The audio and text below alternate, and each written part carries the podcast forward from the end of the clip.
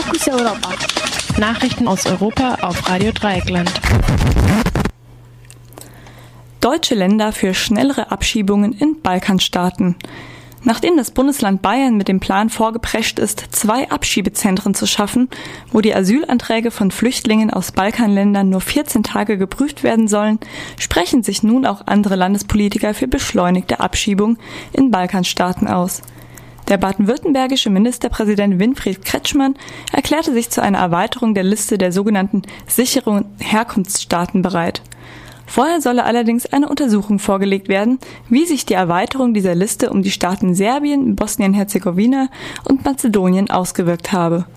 Für eine deutlich schnellere Bearbeitung von Asylanträgen von Balkanflüchtlingen sprachen sich auch der niedersächsische Ministerpräsident Stefan Weil und der nordrhein-westfälische Innenminister Ralf Jäger aus, beide SPD. Kritik gab es dagegen auf Bundesebene. Die Bundesbeauftragte für Migration Aidan Özügbutz äh, SPD kritisiert den Vorstoß der bayerischen CSU dagegen heftig. Die Folge solcher Stimmungsmache aus der Politik wird noch mehr Hass gegen Flüchtlinge insgesamt sein, sagte die Politikerin gestern französische Nationalversammlung stimmt über Reduktion von Atomenergie ab. Heute soll die französische Nationalversammlung über den Kurs in der Energiepolitik Frankreichs abstimmen. Insbesondere will die sozialistische Regierung den Anteil, den Atomstromanteil innerhalb von zehn Jahren von 75 Prozent auf 50 Prozent senken. Damit will die Regierung Frankreich rechtzeitig zum anstehenden Klimagipfel in Paris als ökologische Vorreiter präsentieren. Viele französische Atomanlagen sind überdies alt und es steht daher die Entscheidung an, ob Frankreich in den Erhalt seines hohen Atomenergie Anteils investiert oder in andere Energiequellen. Der Ausgang der Entscheidung dürfte auch dafür rechts, äh, sein, wie es dem umstrittenen Atomkraftwerk Fessenheim am Oberrhein weitergeht.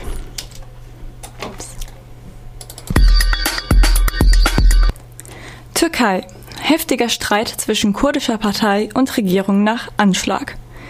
Nach einem Anschlag auf Jugendliche, die als Aufbauhelfer in die zerstörte syrische Grenzstaat Kobane gehen wollen, ist es zu einer heftigen Konfrontation zwischen der führenden kurdischen Partei HDP und der Regierung Davut Olu gekommen.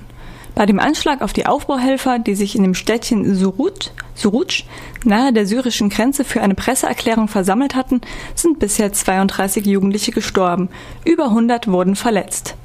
Nach bisherigem Erkenntnisstand wurde die Bombe von einer Selbstmordattentäterin mit, Beziehungen zum Islamischen Staat ausgelöst. Die pro-kurdische HDP wirft der Regierung Mitschuld vor, da sie den IS verharmlost und sogar unterstützt habe.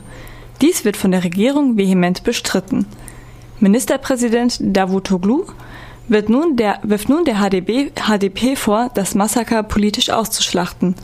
Unter Anspielung auf die Beziehung der HDP zur kurdischen Guerilla-Organisation PKK sagte Davut Olu an, rhetorisch an die HDP gewandt, es reicht, dass sie die Politik mit Blut verschmutzt haben. In der Nacht zum Dienstag lieferten sich etwa 500 DemonstrantInnen im Istanbuler Stadtteil Kadıköy mit der Polizei eine Straßenschlacht, nachdem diese gegen eine Kundgebung aus Anlass des Attentats von Zruk vorgegangen war. Erneut schwierige Abstimmung im griechischen Parlament. Am heutigen Mittwoch stimmt das Parlament in Athen erneut über von den Gläubigen verlangte Reformen ab. Strittig ist vor allem eine Regelung, wonach Kreditnehmer ihre Wohnungen verlieren können, wenn sie mit den Tilgungsraten im Verzug sind. Ebenfalls strittig ist die Beteiligung von Kontoinhaberinnen und die Rekapitalisierung von Banken. Demnach sollen Sparer wie Aktionäre an den Kosten für die Rekapitalisierung einer Bank mit Vermögensverlusten haften.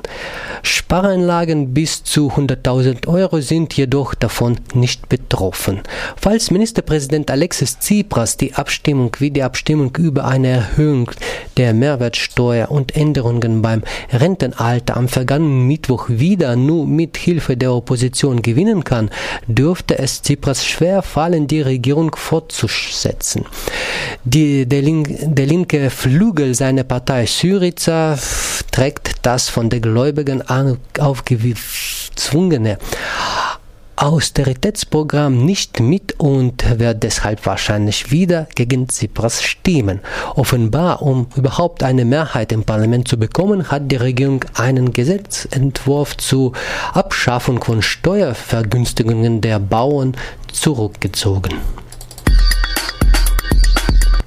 Ratingagentur hebt Kreditwürdigkeit Griechenlands an. Die US-amerikanische Ratingagentur Standard Poor's hat die Kreditwürdigkeit Griechenlands gleich um zwei Stufen auf den noch immer sehr niedrigen Wert CCC Plus angehoben. Begründet wurde der Schritt damit, dass die Wahrscheinlichkeit eines Ausscheidens Griechenlands unter 50 Prozent gesunken sei. Positiv wurde die Einigung mit den Gläubigern auf ein drittes Paket und die Gewährung einer Brückenfinanzierung für Athen gewertet. Die Heraufstufung hat derzeit kaum Realauswirkungen, da sich derzeit Athen am freien Kapitalmarkt ohnehin kein Geld leihen kann. Die Regierung gibt lediglich in geringem Umfang kurzfristige Anleihen aus, die von griechischen Banken gekauft werden, was letztlich auf eine Verlängerung von Schulden bei den gleichen Banken hinausläuft